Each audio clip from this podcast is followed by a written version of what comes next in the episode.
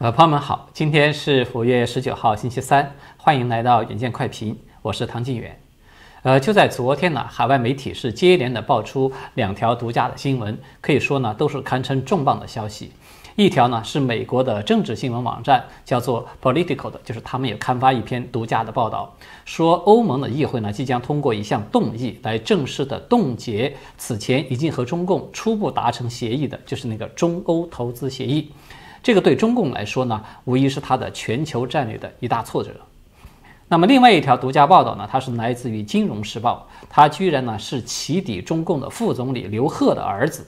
他是如何的利用了家族的权势来大肆的敛财的这个重磅的内幕了。那么这一外一内的两大爆料呢，它显然对中共当局是极为不利的。那么今天啊，我们就重点来讨论一下这两个看上去既没有什么关联。但是实际上，它又存在着某种关联的话题，看看它对中共啊，对当前的这种时局究竟会造成一个什么样的影响。我们先来看看中欧投资协议即将被冻结的这个消息。这个消息呢，它是 Political 的这个记者叫做斯图尔特的，他报道出来的。他说呢，自己又拿到了一份内部的草案文件，显示出欧洲议会呢即将在明天就来提出一项动议。以投票表决的方式正式的冻结先前欧盟与中共签订的这个中欧投资协定。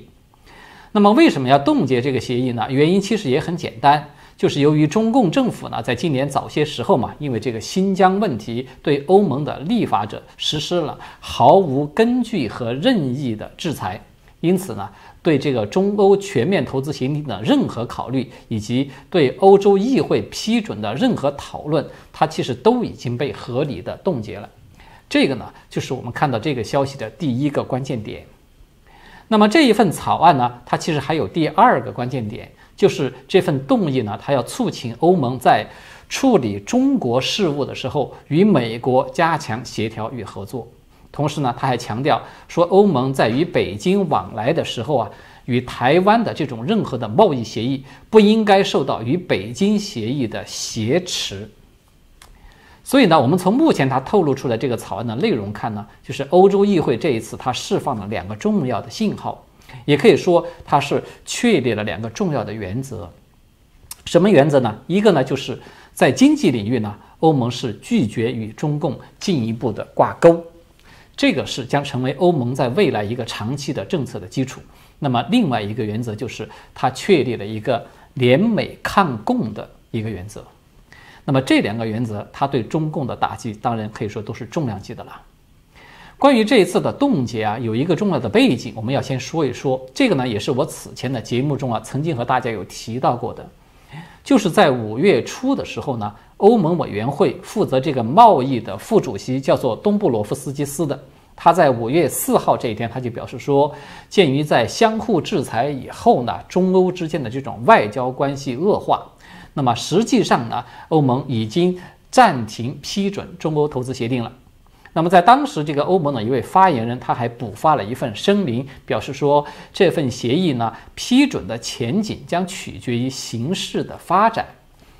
当然，这里就比较微妙，是吧？这里所说的这个形势发展呢，它显然就是指的中共是否愿意撤销他们此前对欧盟的这些所有的制裁。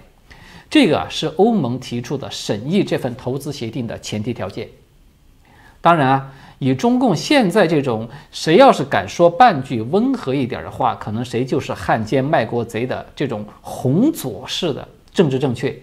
你要想让中共来主动的撤销制裁、下跪服软，它显然是不可能完成的任务，对吧？所以呢，冻结投资协定，它就变成是迟早的一件事情。那么这个事情它的影响呢，可以说是巨大的了。我们都知道，在去年底啊，它有传出中中欧投资协定谈判如期完成的那个时候，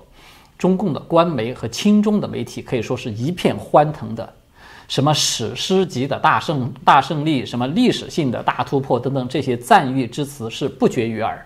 啊，这个媒体呢还大肆的渲染说，这是中共打破了美国的封锁，取得了极为重要的外交胜利等等。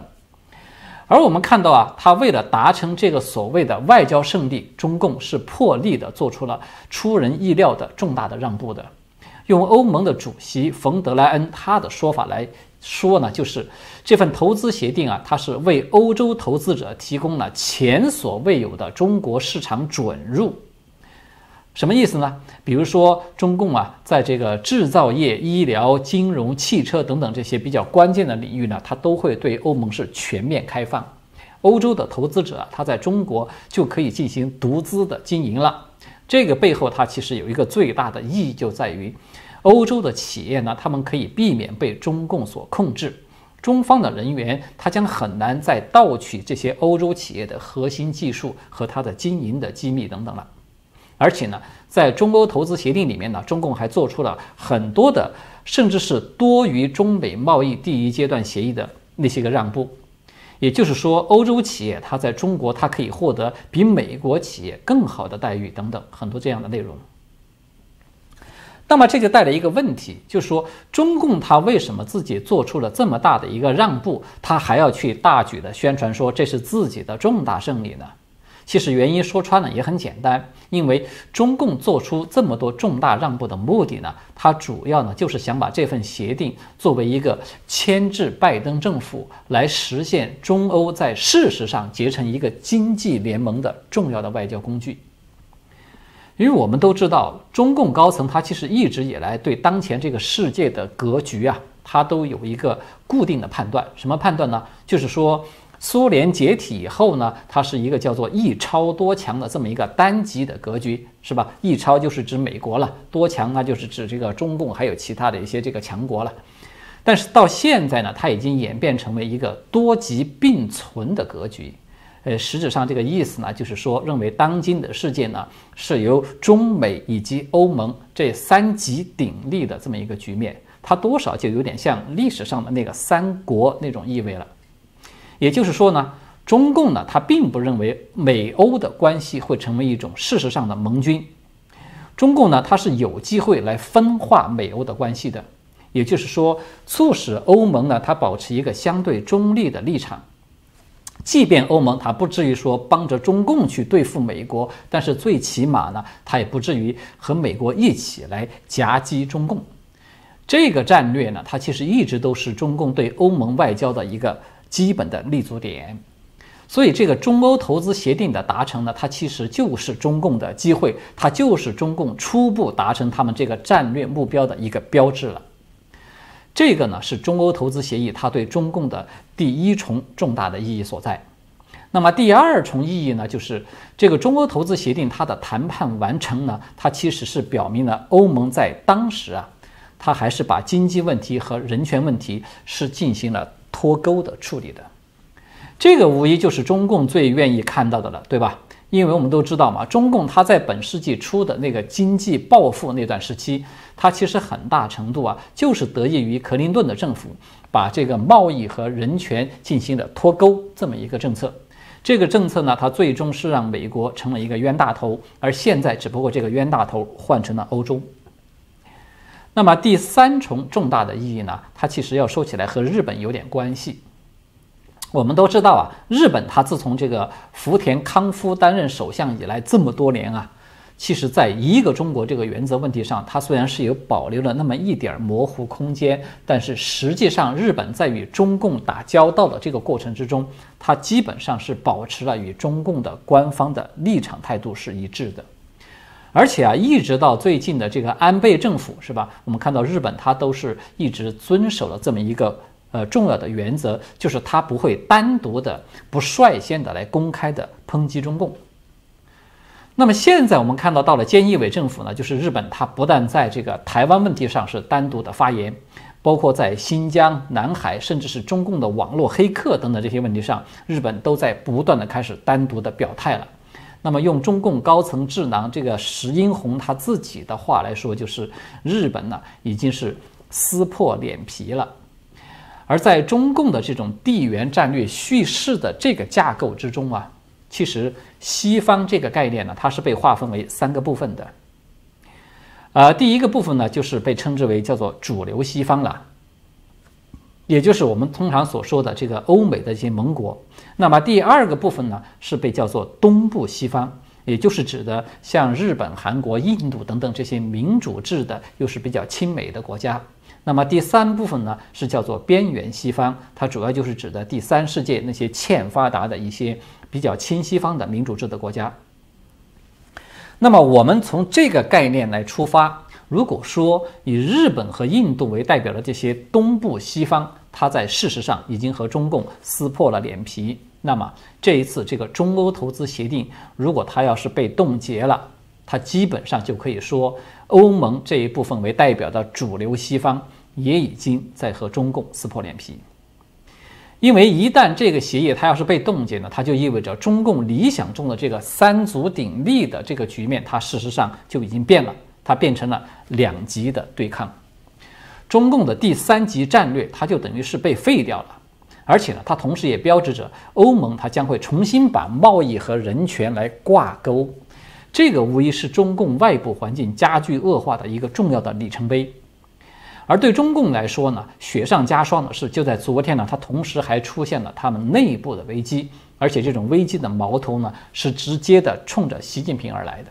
这个就是我们下面要接着讨论的第二条重要的新闻，就是刘鹤的儿子他被起底大肆敛财。那么这条新闻呢，它是来自于《金融时报》的独家报道。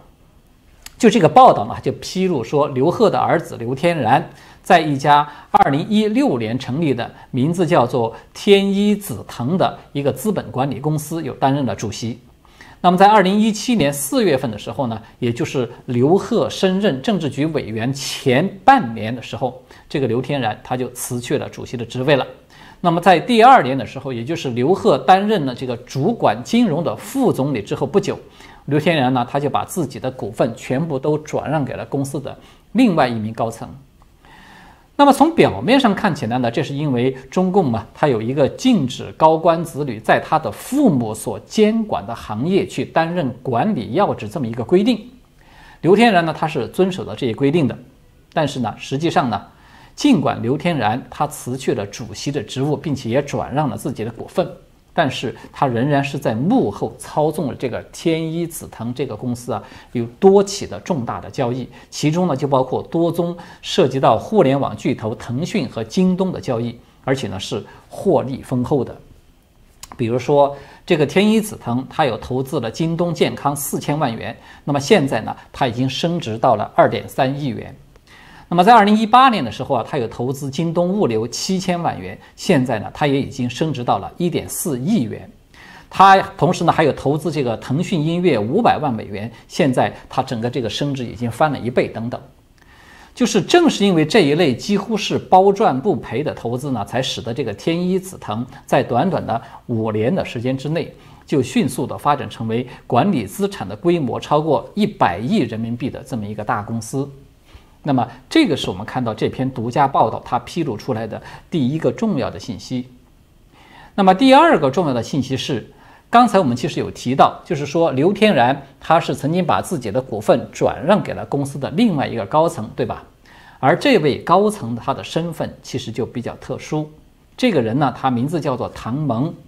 他此前呢在北京市的国安部门以及中共的军队中服役是长达十七年的时间。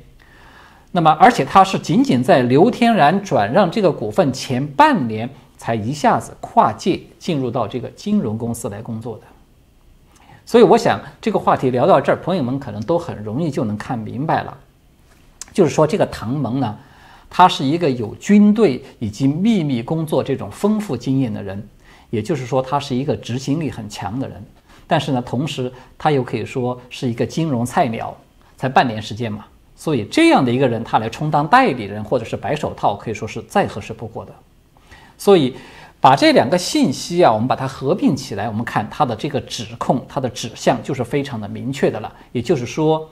刘贺之子呢，这个刘天然，他就是属于顶风作案了，他藐视中央，坏了习近平亲自定下的规矩。其实呢，我们都知道啊，中共很多的太子党啊、官二代啊等等，他们都在金融领域大肆的捞金。哪个派别的家族其实都是有的，而且大家的手法也都是差不多的。但是问题就在于呢，现在刘贺的儿子呢，他被单独的给拎出来，把他给曝光了，而且看起来这个事实确凿，他还造成了严重的国际影响，那么这就不是一件小事了，对吧？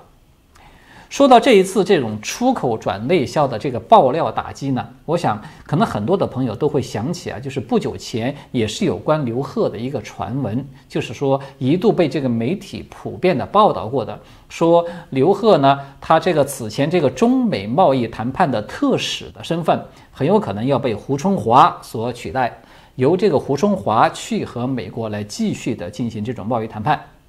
那么这个消息啊，它最先是《华尔街日报》在五月十二号的时候引述了知情人士的这个消息来源，率先给披露出来的。而且呢，无独有偶，刚好就在这个消息披露的同一天，习近平呢，他去了河南南阳去视察，结果呢，就被发现陪同他的副总理是胡春华，而不是以往啊惯常陪着习近平的刘鹤。似乎呢，就有点无形中为这个《华尔街日报》的报道提供了某种佐证。那么一时间，在那个时候啊，就是刘贺已经失势的说法，他就是可以说是甚嚣尘上了，以至于这个中共的商务部都不得不在第二天公开的来出面辟谣，就是否认这个呃胡春华将要取代刘贺等等。那么胡春华他到底有没有可能取代刘贺呢？可以说这是一个众说纷纭的一个。一个话题，也也都是各有道理的，只不过呢，我个人来说啊，我觉得比较倾向于它的可能性低。为什么呢？因为这主要是因为一方面呢，中美的贸易谈判它事实上是早已经陷入到停顿状态了，现在我们没有看到有任何的迹象显示出来说双方将要恢复谈判，所以换人它其实并没有什么急迫性。那么另外一方面呢，是因为。胡春华，其实我们看看他整个的这个仕途经历啊，无论是在地方还是到中央，他从来都没有过任何在外交方面的这种工作经历，可以说他完全就是一个外交的菜鸟。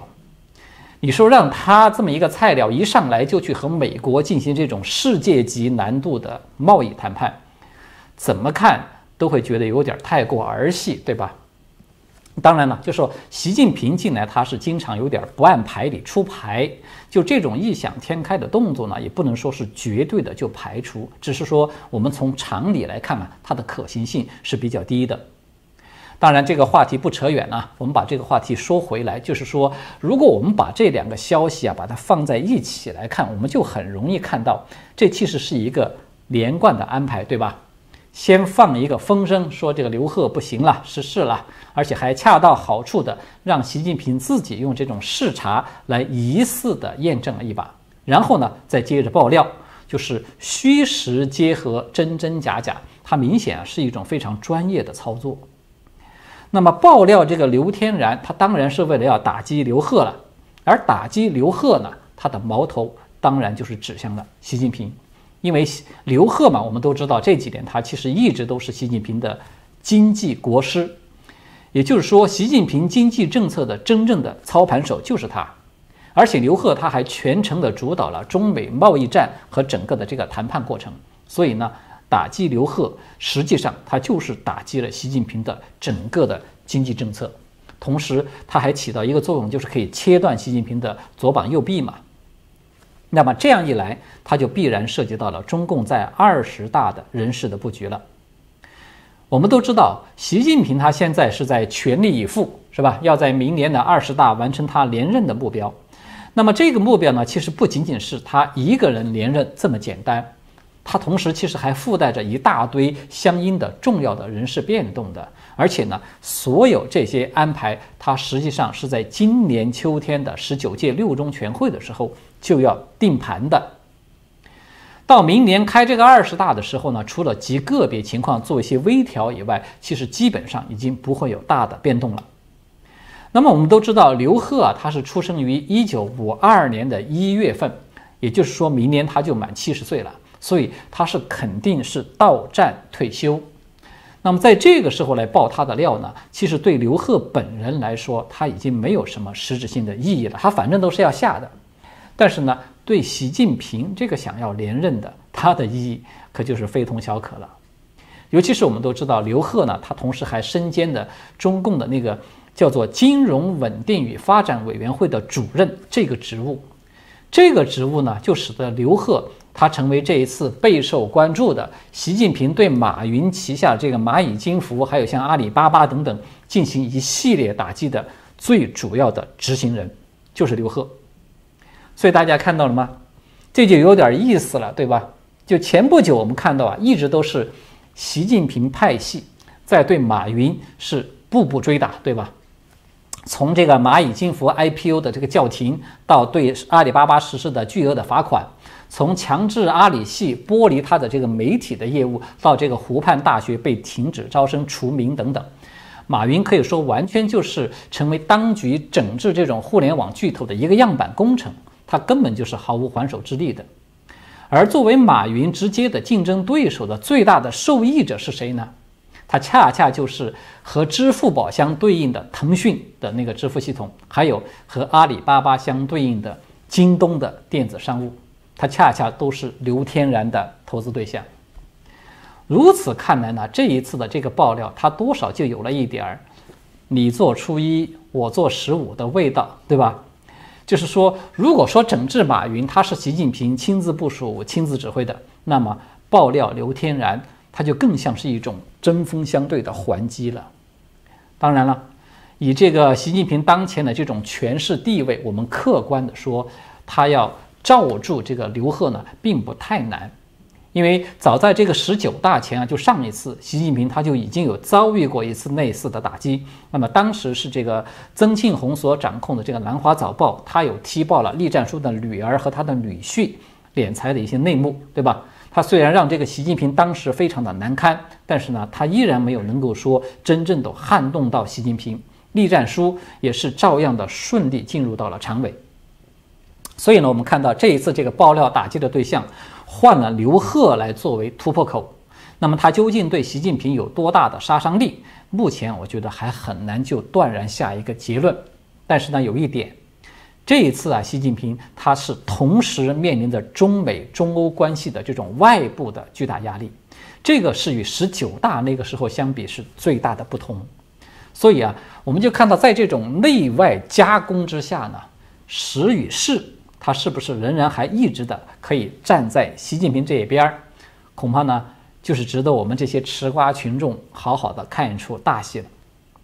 好的，我们今天呢就聊到这里了，谢谢各位的观看，我们下次再见。